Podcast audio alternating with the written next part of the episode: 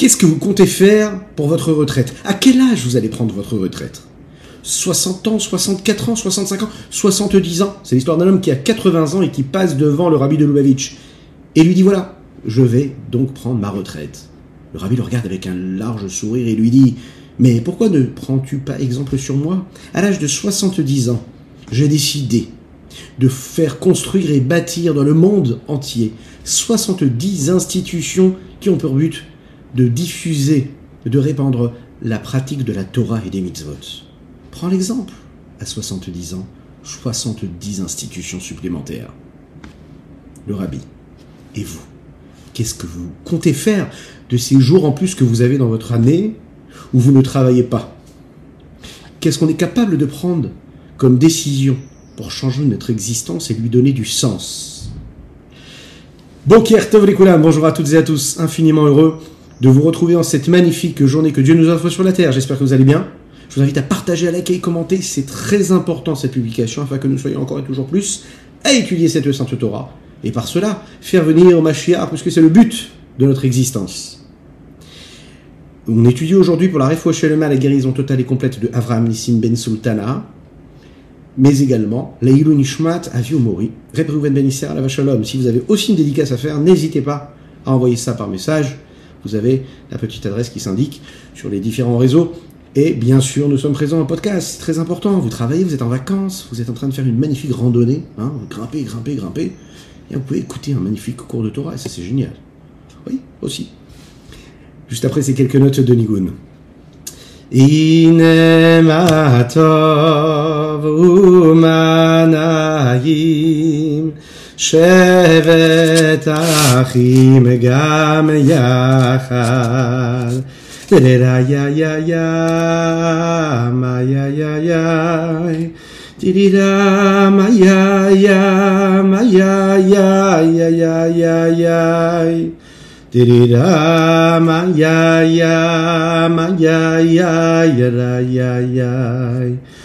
di da ma ya ya ma ya ya ya da ya ya da ma ya ya ma ya ya ya ra ya ya da ya ya ya ya ya na ma ma ma da ya ya ya ya ya na ya ya ya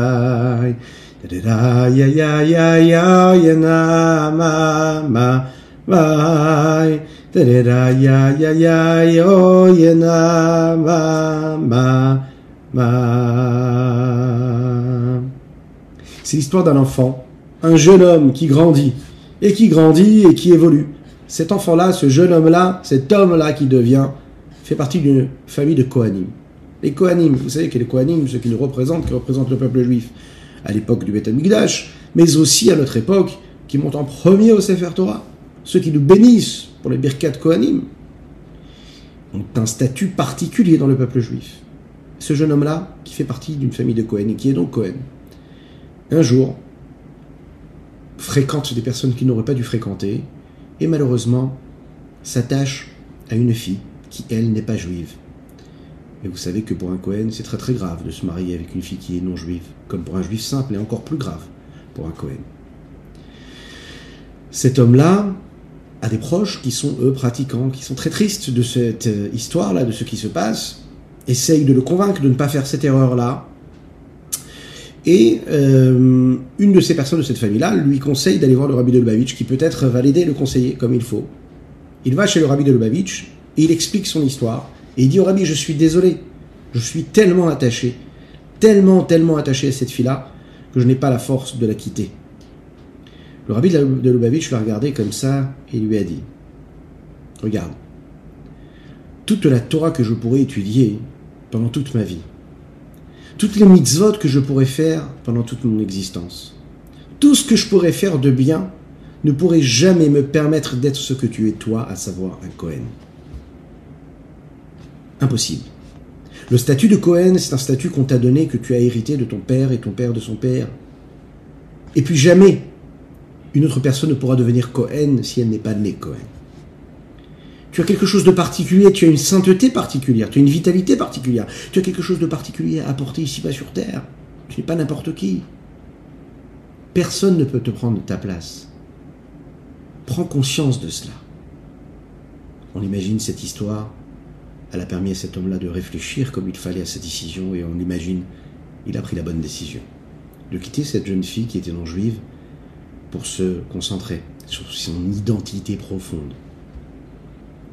Très intéressant de voir dans cette histoire que le rabbi de Lubavitch, comme à son habitude, ne va pas lui parler négativement, ne lui parle même pas de la gravité qu'il y a dans cette action-là qu'il a, et dans ce qu'il est en train de vivre, parce qu'il est avec une fille qui est non juive.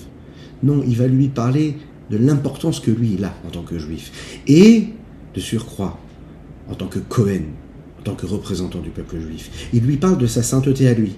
Tu es tellement pur, tu es tellement saint, que tu ne peux pas faire quelque chose d'aussi grave. C'est tellement dommage de gâcher cela. Lorsqu'on éduque un enfant et que l'on fait prendre conscience de l'importance qu'il a à nos yeux, lorsque l'on parle à son épouse ou à son mari et qu'on lui parle avec des yeux qui montrent que l'on apprécie cette personne, qu'on la valorise, qu'on lui donne de l'attention, de l'affection, un véritable amour, pas des reproches, pas des... Parce que ça peut être parfois un amour qui est caché, et puis les reproches sont là présents, et le regard bienveillant, lui disparaît. La personne qui est en face, l'enfant qui est en face, l'épouse, ou bien le mari qui est en face, ne peut pas entendre le reproche, ne peut pas entendre le négatif. Même si c'est pour son bien, même si c'est pour notre bien à tous. Lorsque l'on parle à un enfant et l'on regarde avec des yeux d'affection et d'attention et de confiance, et qu'on lui dit, tu sais, tu as le pouvoir et la capacité de faire tellement de choses, d'être tellement de choses, tu n'es pas n'importe qui, on lui donne de la valeur, alors à ce moment-là, on aura plus de facilité pour lui faire prendre conscience de ce qu'il doit faire ou ne pas faire, pour ne pas abîmer ce qu'il est lui. Faire teshuva, c'est un secret que nous avons toutes et tous en nous et qui nous permet de nous rapprocher d'Akadosh Baruch lorsque l'on s'est égaré de la bonne route. Le Admorazaken nous a expliqué dans le chapitre précédent que ce soit d'après la Kabbalah ou d'après la Halacha, la loi stricte, ou bien la Kabbalah, la Chassidut, eh bien, c'est deux regards qui sont différents. Et dans la majorité des fois, ce qu'on nous demande de faire, c'est de retourner vers Dieu, de regretter nos fautes, d'abandonner les fautes, de prendre la bonne décision.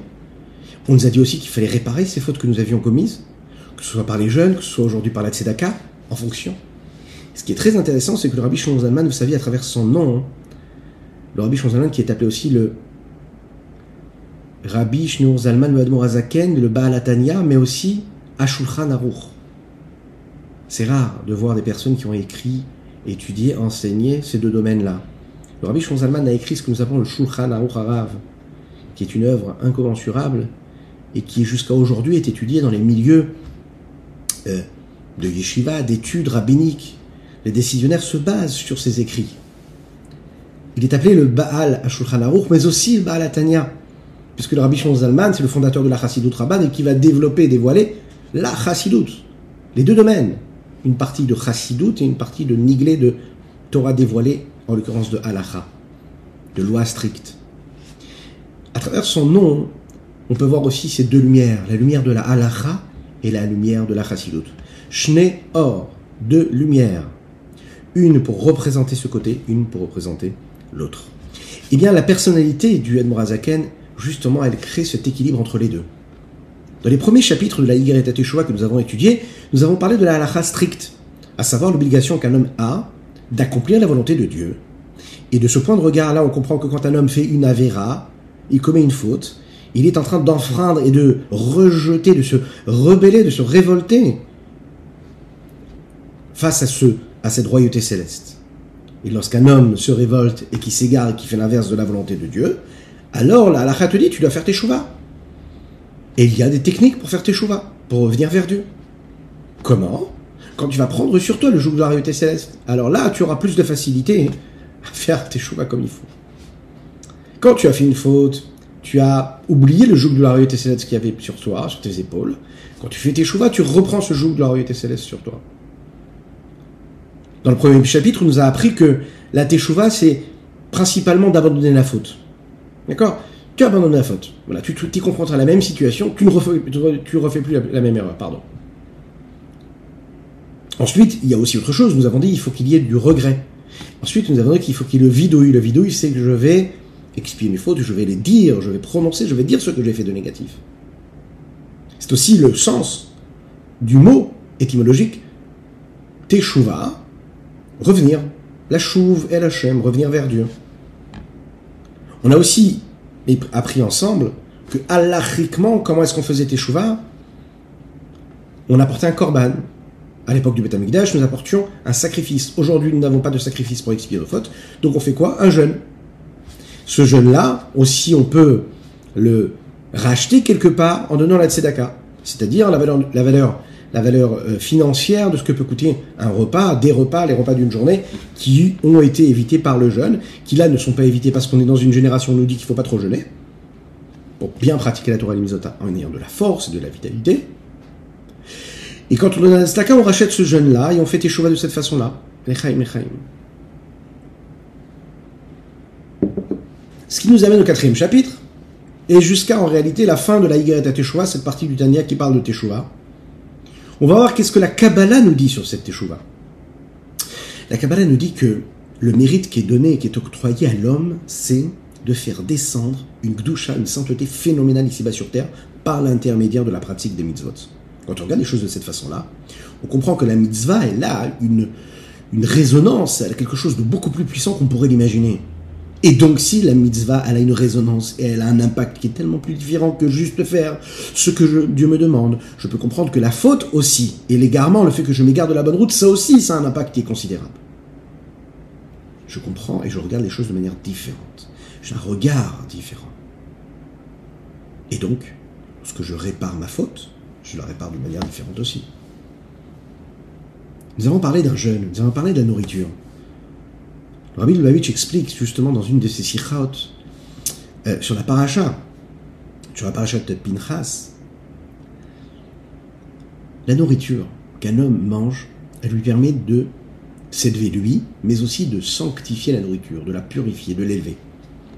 Lorsqu'on mange quelque chose, on consomme quelque chose, en fait, on reçoit, on reçoit de la nourriture, de l'énergie, puisqu'elle nous donne cette vitalité. A priori, la nourriture, c'est quelque chose qui vient quelque chose qui est bien plus bas que nous, puisque ça vient du minéral, du végétal, de l'animal. L'homme est au-dessus de tout cela, mais il a besoin de quelque chose qui est en dessous de lui. Lorsqu'il mange juste pour son plaisir, alors à ce moment-là, il descend même plus bas que ce qu'il vient de consommer, à savoir du minéral, du végétal ou de l'animal. Lorsqu'il prend cette nourriture et là il en tire toute l'énergie pour servir Dieu comme il faut, à ce moment-là, il a non seulement sanctifié cette nourriture, il l'a élevée, mais aussi il l'a permis à sa personne, à lui-même, d'avoir une vitalité qui, elle, s'est élevée et montée de niveau. Chaque mitzvah, chaque avera, chaque tchouva que je vais faire, elle a la possibilité de me permettre de voir les choses de manière différente, d'avoir un regard différent. Par exemple, vous savez que la Kabbalah, elle, euh, a la différente façon d'expliquer, d'interpréter les textes de la Torah. Une façon qui est mise en allusion à travers le développement et le dévoilement de secrets qui peuvent être mis dans tel ou tel mot. Nous l'avons expliqué aussi dans les chapitres précédents, à travers les valeurs numériques qu'il peut y avoir dans les lettres, les formes de lettres. Vient le Zohar et vient nous dire que le mot Teshuvah, on peut le couper en deux. Teshuvah, ça peut être dit Tashuvke. Le et en fait, qui représente Dieu, il faut le ramener à sa place. Lorsque je fais une faute, je fais disparaître le et. Enfin, en tout cas, je le cache, je le voile. Tashuvke, teshuva. Teshuva, ça permet en réalité de ramener le et à sa place. Nous avons jeûné hier. Quand nous avons jeûné, vous savez, une des raisons pour laquelle nous avons jeûné, c'est parce que le jour du 17 Tammuz, c'est le jour où Moshe Rabbeinu, quand il est descendu du mont Sinaï avec les louchot, les tables de la loi, les textes nous disent qu'elles lui sont tombées des mains quand il a vu le peuple juif qui était en train de fauter. Le texte nous dit que les lettres se sont envolées, se sont envolées vers le ciel. Les lettres des Aseret Adivirot, les lettres qui étaient incrustées dans ces louchot là. Il faut les ramener à leur place. Comment est-ce qu'on ramène une lettre à sa place? C'est quand on lui redonne son sens. La place du et dans le mot teshuva, c'est quand on fait teshuva.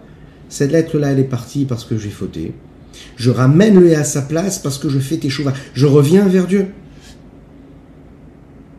Pourquoi?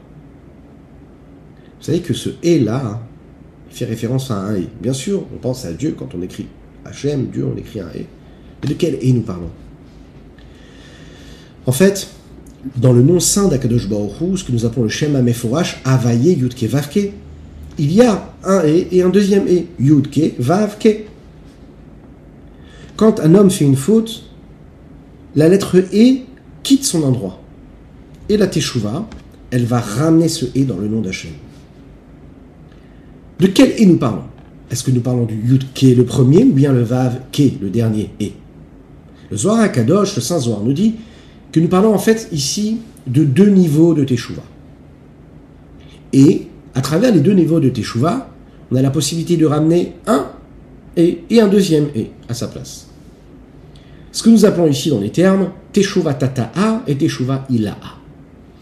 La Teshuvah Tata'a, c'est la Teshuvah inférieure, donc qui fait référence au dernier et du nom de Yud Kevavke. Pourquoi? Parce que ces quatre lettres viennent en ordre, du haut vers le bas, alors que Teshuvah Ila'a, qui elle est la Teshuvah supérieure, suprême, fait référence au premier et, celui qui est au-dessus, Yud Ke, le premier. Quand on va faire Teshuvah comme il faut, et qu'on va respecter les deux étapes, alors à ce moment-là, on pourra ramener le dernier et à sa place, mais aussi le premier à sa place. Et de cette façon-là, se rapprocher d'Akadosh Baruch comme il faut, les Chaim.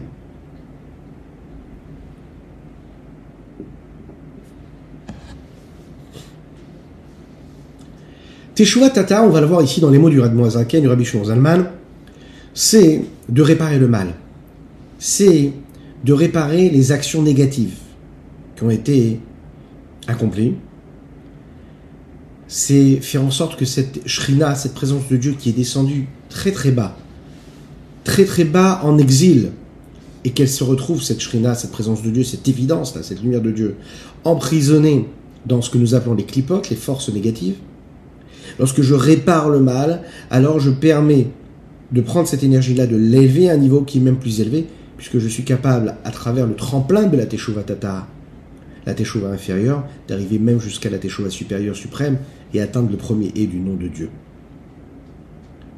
On le comprend, le niveau le plus élevé, c'est tout simplement d'arriver à s'attacher à Dieu de manière totale, sans écran, sans doute, sans flou, sans brouillard, un attachement, un rapprochement, une connexion directe, sans aucun problème.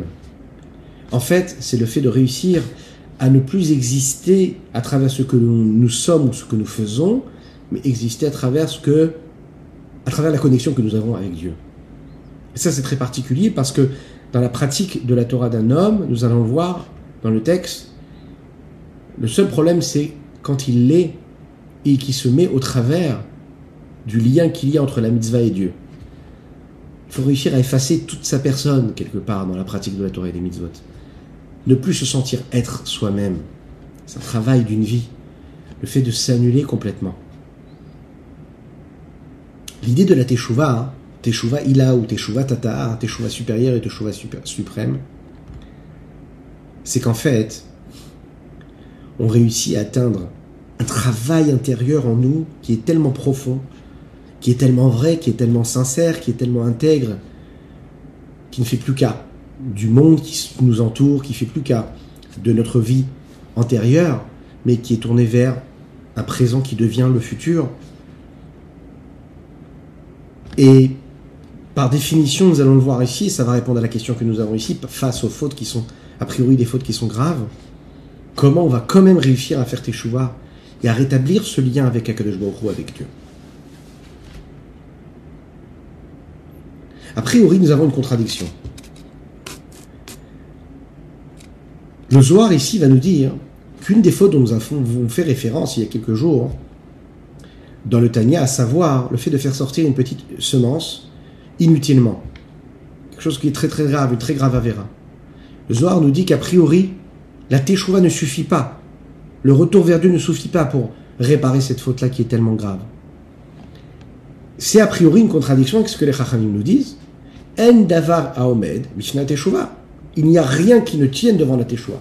Peu importe la faute que tu as fait, que tu as commise, tu peux faire teshuva. Et on l'a vu dans l'histoire du peuple juif, même ceux qui ont fait des fautes très très graves, ils ont fait teshuva et Dieu les a acceptés.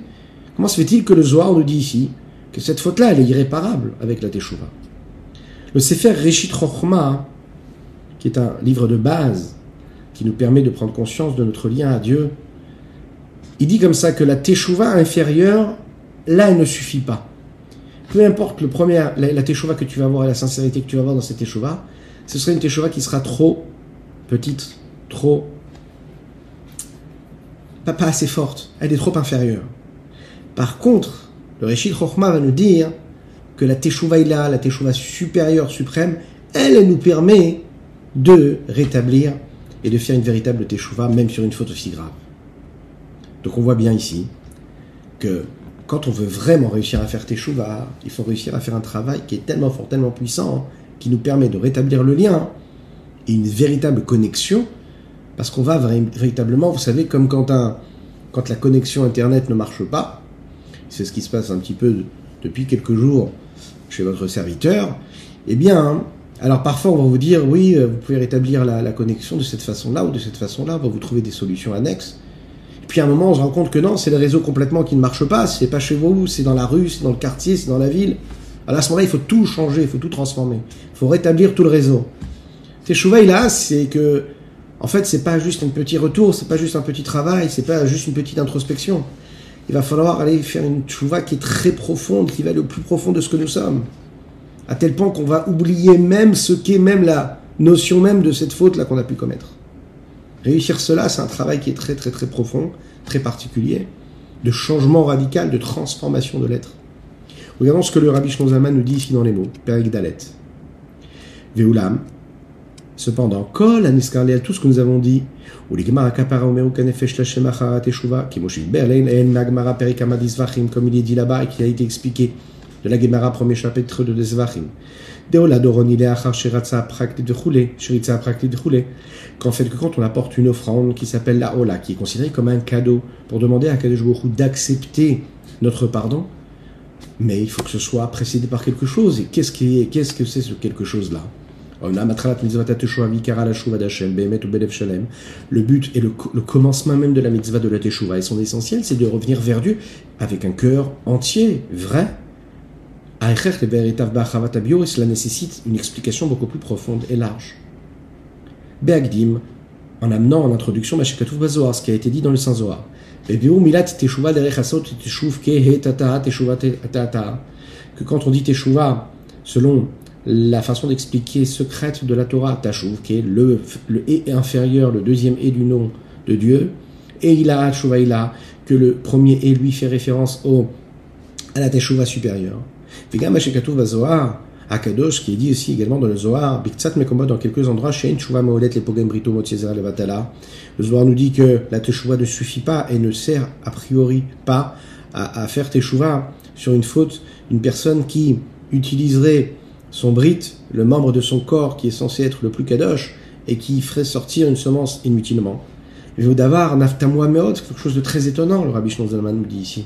Les Chachamim disent, comme nous l'avons posé la question, qu'il n'y a rien qui tient devant la Teshuvah, va filou avodazar avec le même des euh, avérotes aussi graves que faire avodazara, se prosterner devant une statue étrangère, d'un dieu étranger. Rien que de le dire déjà, c'est une contradiction. Il ne peut pas y avoir de dieu étranger.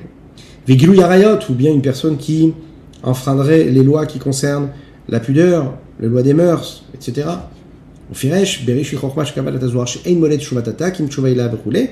Et la réponse qu'on vient de donner oralement, qui rapporte ici le Réchut Rochma, qui lui dit non, il n'y a pas de contradiction, il n'y a pas de problème au niveau de, ce que le Zohar nous dit, parce que quand il dit que c'est pas possible, c'est pas possible parce que j'utilise la Teshuvah Tata inférieure, mais si j'utilise la Teshuvah supérieure, là je pourrais arriver à la Teshuvah. Eh,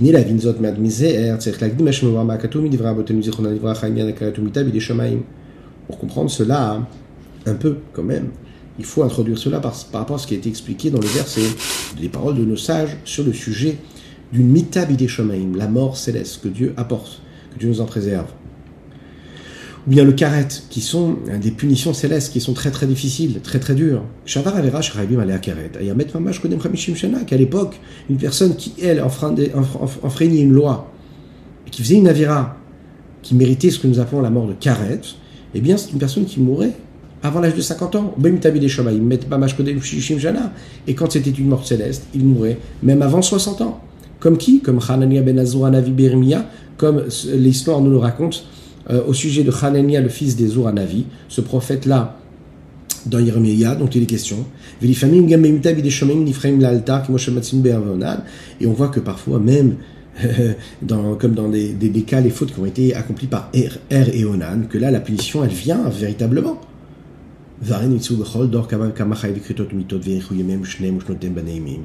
Et question, c'est qu'on voit que d'un autre côté, on voit qu'à travers l'histoire, il y a des gens qui ont vraiment fauté, qui ont fait des fautes très très graves, aussi graves que Er et Onan, aussi graves que Hanania, le fils de Hazur, euh, et même des fois plus graves que, et quand même ils ont continué à vivre avec une véritable longévité.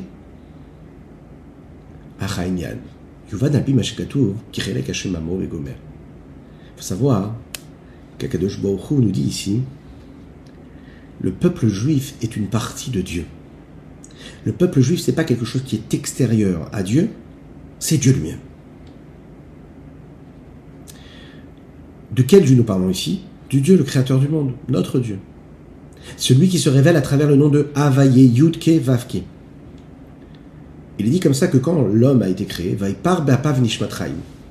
Dieu a insufflé en l'homme, lors de la création, un souffle divin, un souffle de vie. Il est dit aussi, comme nous l'expliquons dans le deuxième chapitre du Tanya, Man denafar, nafar. On rapporte ce qui est dit dans le Zohar. Celui qui sort, un souffle de, il fait sortir un souffle de sa bouche, de ses poumons, nafar de son propre intérieur, de ce qu'il y a de plus profond en lui, il le fait sortir. Qu'est-ce que ça veut dire? Mitoch yuto. De sa profondeur, de ce qu'il y a de plus intérieur en lui. Quand on souffle, il y a quelque chose, il y a une volonté. Et quand on souffle, on va le voir un petit peu plus tard, ça n'est pas que comme quand on parle. Ce n'est pas du tout pareil. Quand on parle, le souffle accompagne les lettres qui sont prononcées. Quand on souffle, le souffle, il s'entend indépendamment des lettres que l'on va prononcer ou pas. Echaim, echaim.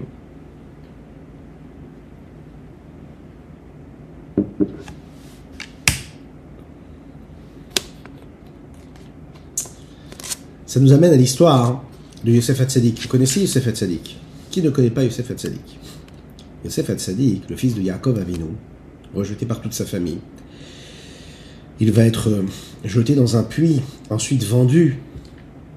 Il va disparaître de la vie de son père pendant plus de 22 ans. Et il avait l'âge de 17 ans, dans une situation très difficile, très dure. Ses frères l'ont rejeté, il s'est retrouvé en fait sans rien, comme un esclave. Il s'est retrouvé avec une vie difficile, plus d'identité, plus de mérite. Et voilà que il intègre la maison de Potiphar. Et dans cette belle maison de Potiphar, une des personnes les plus puissantes de l'Égypte de l'époque, il commence à gravir les échelons, parce que ce n'est pas n'importe qui, Youssef, il sait se comporter comme il faut, il travaille bien, travaille sérieusement, on décide de lui donner du pouvoir. Et bien sûr, arrive l'histoire de la femme de Potiphar, qui va absolument fauter avec Youssef. Les Chachamim nous disent que l'épreuve qu'a vécue Yosef Hatzadik à cette époque-là, c'est une épreuve qui était incommensurable. On ne peut pas imaginer ce qui s'est passé. Les Chachamim nous disent dans le Midrash Rabbah que quand on a entendu ce qui s'était passé avec la femme de Potiphar, que Yosef Hatzadik a réussi à se renforcer, à se maîtriser et à se sauver, à se mettre en danger et à se retrouver ensuite en prison quand il était face à la femme de Potiphar. Cette force qu'il a eue là, elle été phénoménale. Quelque chose qui ne pouvait pas exister à cette époque-là ça n'était pas croyable de réussir ce qu'il a réussi. La question qu'on se pose, c'est donc comment Yosef, qui n'était encore qu'un jeune homme, a réussi à trouver cette énergie? Il n'a plus rien, il n'a plus de famille, il n'est rien. Et dans cette situation, il garde quand même une force. Il ne faute pas. Les nous disent qu'à ce moment-là, ce qui lui a permis de ne pas fauter, c'est de voir son père. Il s'est retrouvé face à la femme de Potiphar et ce qu'il a vu, c'est le visage de son père. Il voit le visage de son père, il s'enfuit. Quand il voit le visage de son père, il s'est souvenu et il voit son père qui lui dit, tu sais, toutes les tribus du peuple juif, à savoir tes frères et toi-même, un petit peu plus tard, vous allez apparaître sur, euh, les pierres, hein, les pierres qui seront posées sur le éphod, qui était posé sur le, sur le Kohen. Et toi, tu vas faire partie de ces pierres-là. J'imagine bien que si tu fautes maintenant, hein, tu ne pourras plus faire partie de ces pierres-là. Tout de suite, Yosef, la Gemara Sota nous dit, Talmud, il a vu ça, ça lui a donné la force de s'enfuir. Il y a un autre midrash qui explique cela et qui rapporte quelque chose d'intéressant, de particulier. Il dit comme ça Yosef ressemblait à son père. C'est ce que nous dit Rachid d'ailleurs dans la paracha de Vayeshev. Et en fait, à ce moment-là, Yosef se regarde devant le miroir. Quand il voit le miroir, il ne se voit pas lui, il voit son père, tellement il lui ressemble. À ce moment-là, il ressent donc la sainteté qu'il y a chez son père en lui. Et il sent qu'il se sent tellement kadosh, tellement saint, qu'il ne peut pas faire cette avéra. Souvenez-vous bien de ce détail, qui peut être une belle référence à l'histoire que nous avons racontée dans l'introduction de cet enfant-là, ce jeune homme qui est Cohen, et qui se retrouve devant le rabbi, et que le rabbi lui dit Tu es tellement kadosh que tu ne peux pas faire d'erreur. C'est Fat Sadik, il trouve la force en quoi? Dans le fait qu'il est trop kadosh. Je suis trop kadosh, donc je ne peux pas fauter. Pour amener le et à sa place, il faut comprendre comment le et a disparu de sa place. Comment est-ce qu'il a disparu Parce qu'on a fait des fautes. Le nom d'Avaye Yud Kevavke, c'est le nom d'Hachem. La question qu'on peut se poser ici, c'est comment un acte aussi insignifiant, qui pourrait être commis par un homme lambda,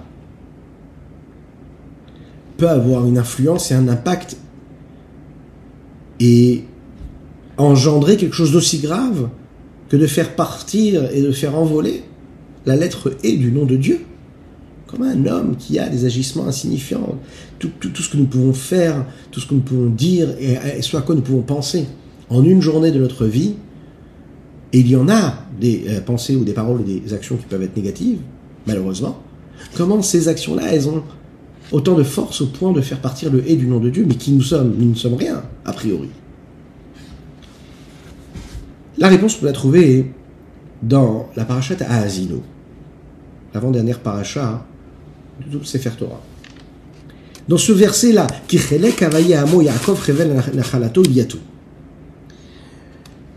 le peuple juif, c'est une partie de Dieu.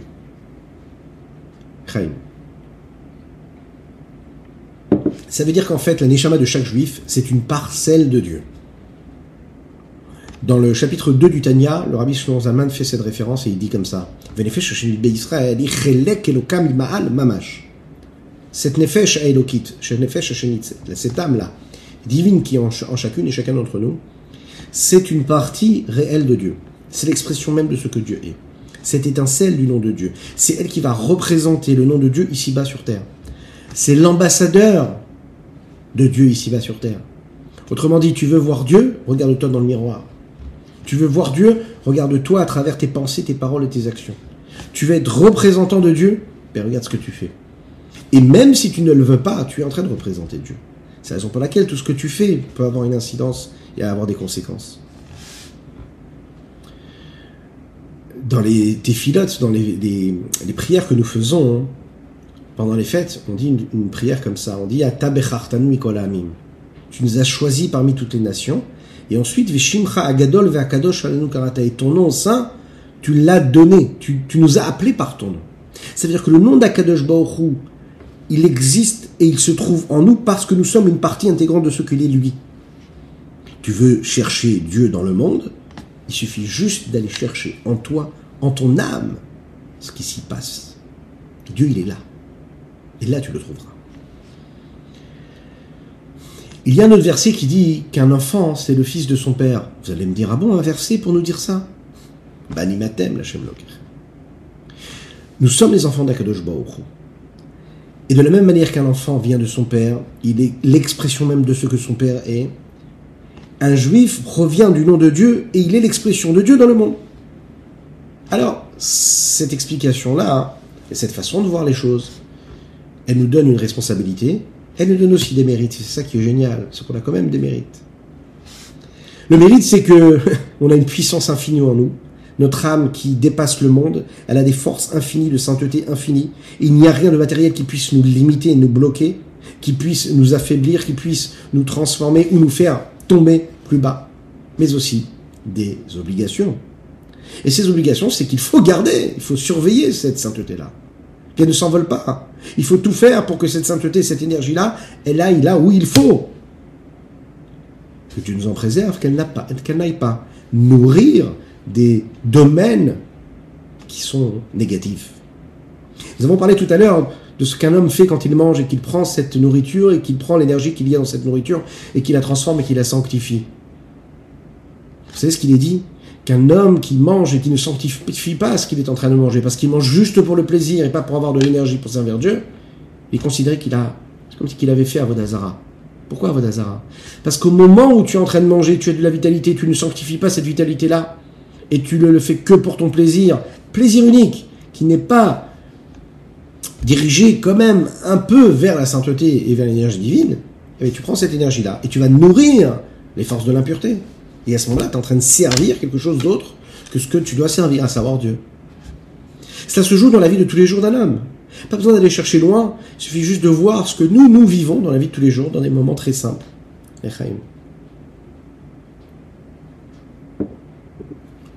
Chaque enfant, chaque parent, pardon, attend de ses enfants euh, qui, lui qui lui apportent de, la satisfaction.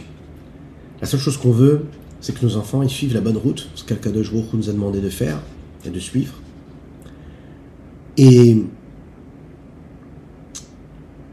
parfois, l'enfant peut grandir, que Dieu nous en préserve, il peut s'égarer, choisir une autre route. La question qui se pose, elle est comme ça. Dès l'instant où un enfant grandit et qui prend pleine possession de son territoire, il devient ce qu'il est et il devient un homme à part entière. Pourquoi ça se fait que le, parent, hein, jusqu'après ses 120 ans, est toujours inquiet de savoir ce que son fils est ou fait ou pas? Pourquoi est-ce qu'il ne peut pas le laisser? Pourquoi est-ce qu'il se sent encore attaché à lui? Pourquoi est-ce qu'il se sent encore euh, euh, euh, investi de cette mission-là d'éduquer son fils? Même si on va éduquer différemment quand l'enfant est grandi. Mais on se sent concerné. Pourquoi ça me, ça me, ça m'importe de savoir ce que mon fils fait ou pas? En fait, il faut savoir que toute l'existence d'un enfant, elle provient de ce que le père ou la mère est. Les enfants, c'est ce qui vient des parents, et les parents, c'est eux qui les ont amenés au monde. De telle façon à ce que l'enfant, en réalité, c'est une partie intégrante de ce que le père est. Les enfants vont donner toute leur vie pour les faire grandir, les parents, pardon. Et en effet, les parents ont été des enfants, et tout ce qu'ils vont faire quand ils vont devenir des parents, c'est tout faire pour permettre à leurs enfants d'être éduqués comme il faut, de grandir comme il faut. Ils vont investir beaucoup euh, de choses, ils vont investir bah, du temps, de l'argent, de l'attention, de l'énergie, du savoir, de la connaissance, de la conscience, de l'amour, de l'affection, de l'énergie, de la patience. Ouais. En fonction de cela, ce que l'enfant a vient des parents. La confiance qu'il va avoir, la joie de vivre qu'il va avoir, ce qu'il euh, est capable d'avoir comme appréciation, ce qu'il est capable de se représenter comme étant ce qu'il faut qu'il soit représenté dans sa vie tout dépend de ce qu'on a réussi à donner à nos enfants. L'éducation, les valeurs, les capacités d'aimer, de donner, tout vient de l'investissement infini que les parents ont eu et ont investi. Dès l'instant où ils ont mis tout ce qu'ils étaient dans leur enfant, de façon tout à fait naturelle, ils attendent en fait un retour sur l'investissement. On a déjà parlé de ce que, de, ce que ça veut dire et comment est-ce qu'on doit l'aborder. Attention, ce ne sont pas quelque chose qui soit possessif, etc. On a eu l'occasion de les attacher, on aura encore l'occasion d'expliquer un petit peu, de voir, d'après la Chassidut, qu'est-ce que ça veut dire éduquer un enfant, de la meilleure des manières. Mais en tout cas, quel est le retour sur investissement qu'un parent il attend? C'est la satisfaction de voir que son enfant, il se comporte comme il faut, il grandit comme il faut. Si Chas Shalom, l'enfant ne fait pas ce qu'il faut et qui perd, qui prend tout cet investissement, toute cette énergie que nous nous a mis, qu'on a, qu'on a mis à l'intérieur, et qui va dans les côtés, qui va prendre des chemins qui sont pas bons, et qui va prendre cette énergie, il va les utiliser négativement. Alors, c'est ce que nous appelons alors à ce moment-là, Tsahar Gidul Banim. Les épreuves et les souffrances de l'éducation, de faire grandir des enfants. oui, là on commence à avoir des douleurs. Que Dieu nous en préserve. Alors, nous sommes les enfants d'Hachem. Nous avons dit, nous sommes les enfants d'Akadosh Baruch Akadosh Baruch qui est Avinu Avarachaman, Akadosh Baruch notre Père qui est lui miséricordieux. Dieu, il a fait entrer en nous quelque chose qui est très saint. C'est quoi? Son nom. Son nom. Nous sommes appelés sur le nom d'Akadosh Baruch Un nom saint, Yud Kevavke. La Neshama, de parce qu'elle est elle, elle est sainte, elle est pure. Comme nous disons tous les matins, Neshama, Shenatatabi, Teoraï, la Neshama que tu m'as donnée, elle est pure. à l'intérieur, chaque juif qui cherche quelque chose dans le monde, et à chaque fois qu'un juif qui cherche, cherche à faire du bien dans le monde, à vivre une vie pleine de sens, à accomplir et à, remplir la mission divine que Dieu lui a donnée. Si on a la mérite d'avoir cette vie-là de sainteté, d'accomplissement de la Torah de mitzvot, alors on accomplit la raison pour laquelle notre mission a été quoi? Bah, De descendre ici-bas sur terre. On donne à l'âme toute son expression qui lui est convenable et qui lui, qui lui convient, mais si on fait l'inverse et qu'on faute, que Dieu nous en préserve, alors à ce moment-là, c'est pas seulement à nous qu'on fait du mal, et on fait aussi du mal au nom de Dieu sur lequel nous avons été appelés et créés. C'est la raison pour laquelle, dans la Hamida que nous faisons, Shmoné serait, on demande à Hachem de nous pardonner. On dit Pardonne-nous notre Père car nous avons fauté. Pardonne-nous notre Roi car nous avons fauté. Est-ce que vraiment on est tous des fauteurs et des pécheurs? Parce que là, on parle d'un fait établi.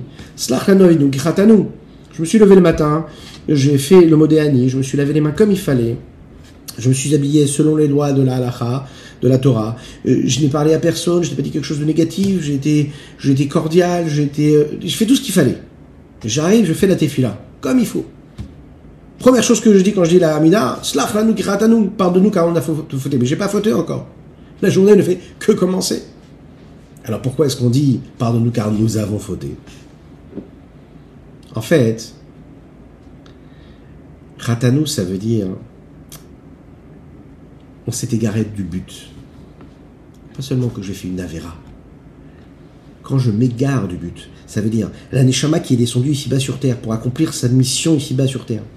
Et j'ai perdu par exemple un peu de temps que j'avais. Il y a la volonté de Dieu qui est présente devant moi. Je ne fais pas l'inverse de sa volonté. Il y a une mitzvah positive qui se présente. J'ai perdu un petit peu de temps. J'ai gaspillé un peu d'énergie. Alors à ce moment-là, je m'égare de la bonne route. Je suis un fauteur. Je me suis égaré de ce qu'il fallait que je fasse.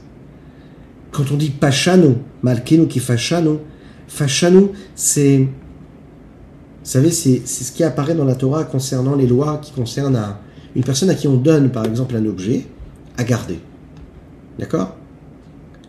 Et si cet objet-là a été volé par un voleur, cela veut dire que le gardien n'a pas fait sa mission a priori.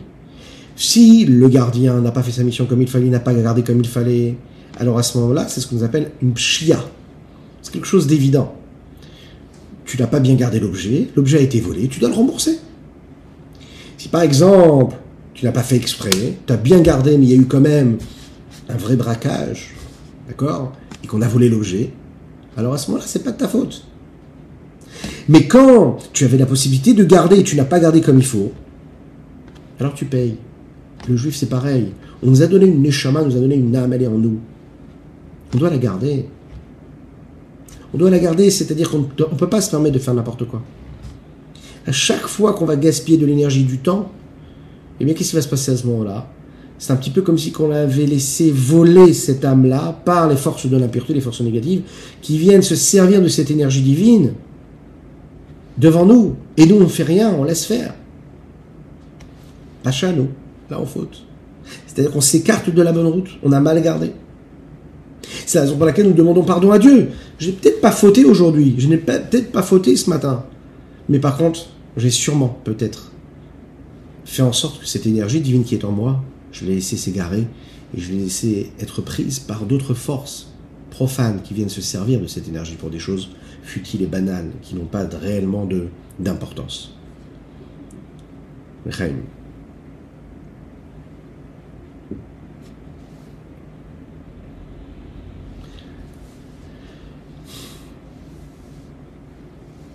Savez que les deux Beth dont nous avons parlé ont été détruits parce que justement le peuple juif avait fauté. Il s'était écarté de la bonne route. À l'époque du Beth une personne qui faisait une erreur, elle était punie. Rabbi Shonzalman ici apporte un exemple qui concerne Hananiah ben Azor.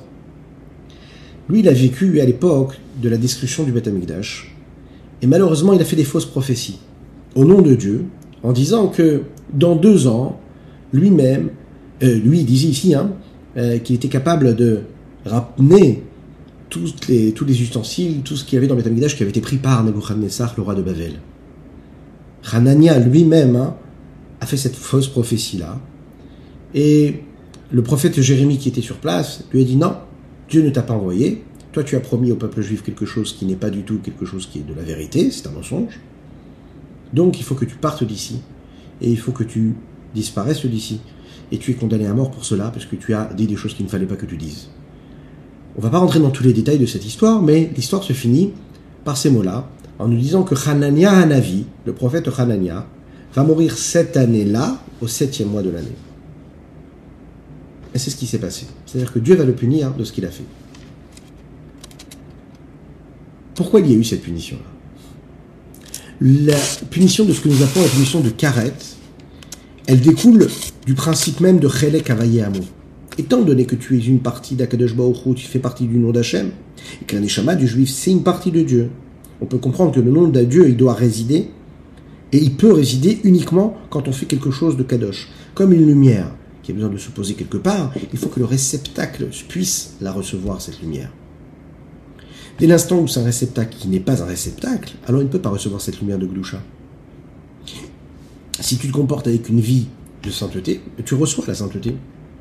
Tu te comportes avec une euh, vie qui est contre la volonté de Dieu, eh bien le nom d'Hachem se retire. Et qu'est-ce que ça veut dire que le nom d'Hachem se retire? Malheureusement, ça veut dire qu'il n'y a plus de vie. Parce que toute la vie d'un homme ici-bas sur terre, une vie de Gdusha bien sûr, c'est quand il y a le nom de Dieu. Dès l'instant où le nom de Dieu se retire, alors ça veut bien dire ici qu'il n'y a plus de vie.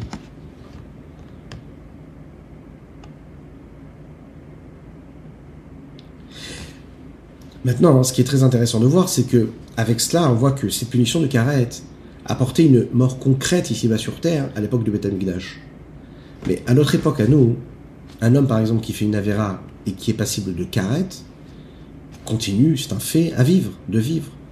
Il y a des gens qui fautent, qui font ça. Vous connaissez ces enfants qui vous disent Mais je comprends pas. Voilà, tu nous dis qu'il faut faire la Torah et les mitzvot. C'est comme ça qu'on a une belle récompense. Et voilà des gens qui fautent du matin au soir, ils ont les plus belles voitures, et ils vont dans les plus belles destinations de vacances. Ils ont une longue vie. Et à côté, on voit des gens qui, toute leur vie, se sont battus pour faire la Torah, la Tefila, pour prier les trois prières dans le Minyan, Shacharit, Mitrahavit, qui jamais ne disaient un mot et ne disent un mot négatif sur un autre juif. Le passé pour me dire ça des gens qui étudient la Torah du matin au soir. Et qui, eux, vont souffrir, vont avoir des maladies, que Dieu nous en préserve, vont avoir une vie très dure et mourir jeunes. Qu'est-ce que c'est? Il faut bien comprendre quelque chose ici à l'époque du Beth Amikdash, un juif recevait sa vitalité uniquement de la Gdusha de la sainteté. C'est la raison pour laquelle, si la Gdusha se retirait, il n'avait pas possibilité de continuer de vivre et, de vitalité. Donc tout de suite, il disparaissait.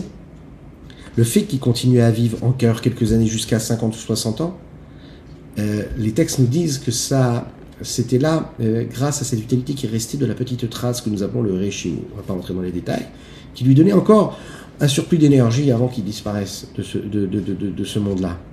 Mais en ce temps d'exil, là, où nous n'avons pas le Betamidash, nous n'avons pas les Korbanot, nous n'avons pas les prophètes, nous n'avons pas les Kohanim, Akadosh Baruch donne la possibilité, en fait, de recevoir de la vitalité, même des forces, écoutez bien, des, des énergies de l'autre côté, ce que nous appelons la Sitra Hara, ou bien des forces de l'impureté.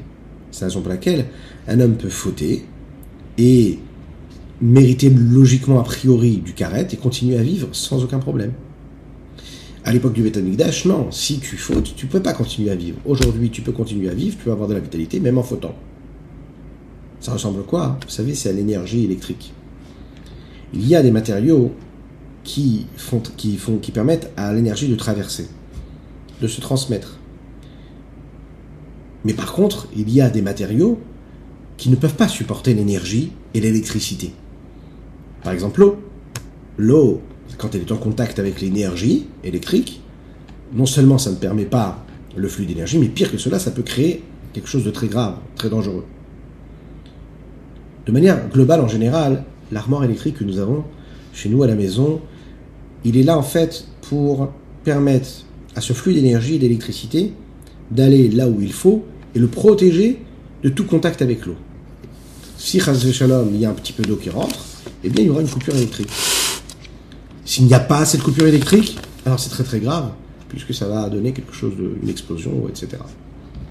Et ça met en danger les gens. Quel rapport maintenant entre cette énergie électrique et le nom de Dieu et la Neshama du juif? Écoutez bien ça. On va conclure avec ce sujet-là. À l'époque du Beth si un juif, il utilisait son âme pour des choses qui étaient très graves et qui étaient à l'inverse de la volonté de Dieu, il méritait une mort de carette. Le nom d'Hachem se retirait et de cette façon-là, l'homme disparaissait. Il n'avait plus d'énergie.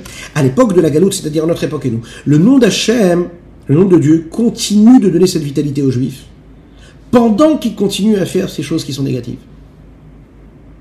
Alors, le sens ici, il est très difficile et il est impressionnant. Un homme qui faute, il prend, en fait, écoutez bien, de l'énergie divine, il l'a et il l'utilise pour faire l'inverse de la volonté de Dieu. Ça, c'est le sens profond de la galoute, de l'exil. C'est quoi cette galoute? C'est la galoute Ashrina. Ça veut dire que l'évidence, c'est la présence de Dieu, elle est ici-bas sur terre. Et je ne peux rien faire avec. Je ne fais rien avec. Je ne fais rien de saint, qu'est-ce que je fais avec? Je l'utilise pour faire des avérotes, l'inverse. Donc la Shrina, elle est en exil. Elle est en exil parce qu'elle est dans l'âme du juif qui lui se trouve en exil. Elle est en captivité dans les mains des forces étrangères qui sont l'inverse même d'elle, ce qu'elle est. Yaakov révèle la. La deuxième partie du verset ici qui est rapportée, c'est que puisque la Neshama du juif, c'est une partie du nom de Dieu, c'est la raison pour laquelle quand un homme faute, il prend cette corde-là du nom de Dieu, il la tire et il la fait descendre dans les profondeurs de l'écorce du mal. Il la fait descendre au plus bas. Et ça, c'est la plus grande douleur qui peut être euh, causée par une faute. Ne même pas être conscient de ce qu'on est en train de faire, puisqu'on se dit, voilà, j'ai de l'énergie, j'ai tout ce qu'il faut. On comprend aussi pourquoi hein, notre but à nous, ça va être de ramener ce et-là, qui s'est envolé, qui est parti, qui a été mis en exil, et le ramener à sa place. Et c'est ça la, tâche, la teshuva. Quand j'ai fauté le est parti, il est descendu dans l'exil de la Shrina ici-bas. Il exprime l'exil de la Shrina.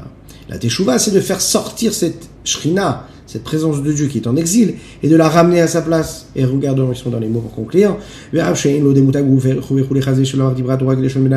de n'a pas, bien sûr, une forme de corps, comme un homme pourrait l'avoir. La Torah parle comme l'homme, qui est de la même manière qu'il y a une différence considérable chez un homme inférieur ici-bas. Par exemple, entre le souffle qui n'est pas capable de sortir de sa bouche et le souffle qui est capable de faire sortir quand il souffle. Quand il parle ou quand il souffle, ce n'est pas pareil. Quand il parle, il y a une force et une énergie, et il y a un souffle, mais qui est moindre. Vous c'est ce que nous appelons ici le, niveau de, superficialité dans le sens noble du terme et d'extériorité de ce qu'il peut y avoir dans l'âme qui vit à l'intérieur de lui. Par contre, quand il fait sortir avec force un souffle de ce qu'il souffle dans sa bouche, par sa bouche et qui vient de l'intérieur de son corps. Il fait sortir ce souffle-là de l'intérieur. Mais là, il fait sortir une énergie, une vitalité qui est très très très très très très élevée et qui vient de la plus profondeur de son âme. Voilà ce qu'on pouvait dire aujourd'hui sur notre, de notre Tania. N'hésitez pas à partager avec vos amis, c'est important. Ce sont des sujets qui sont fondamentaux dans l'existence d'un juif, dans sa pratique de la Torah des mitzvot. N'hésitez pas donc à commenter, à partager, à liker, à vous abonner aux différentes chaînes et à nous soutenir. Vous avez les liens, n'hésitez pas à soutenir, à envoyer des dédicaces. À très bientôt, que Dieu vous bénisse.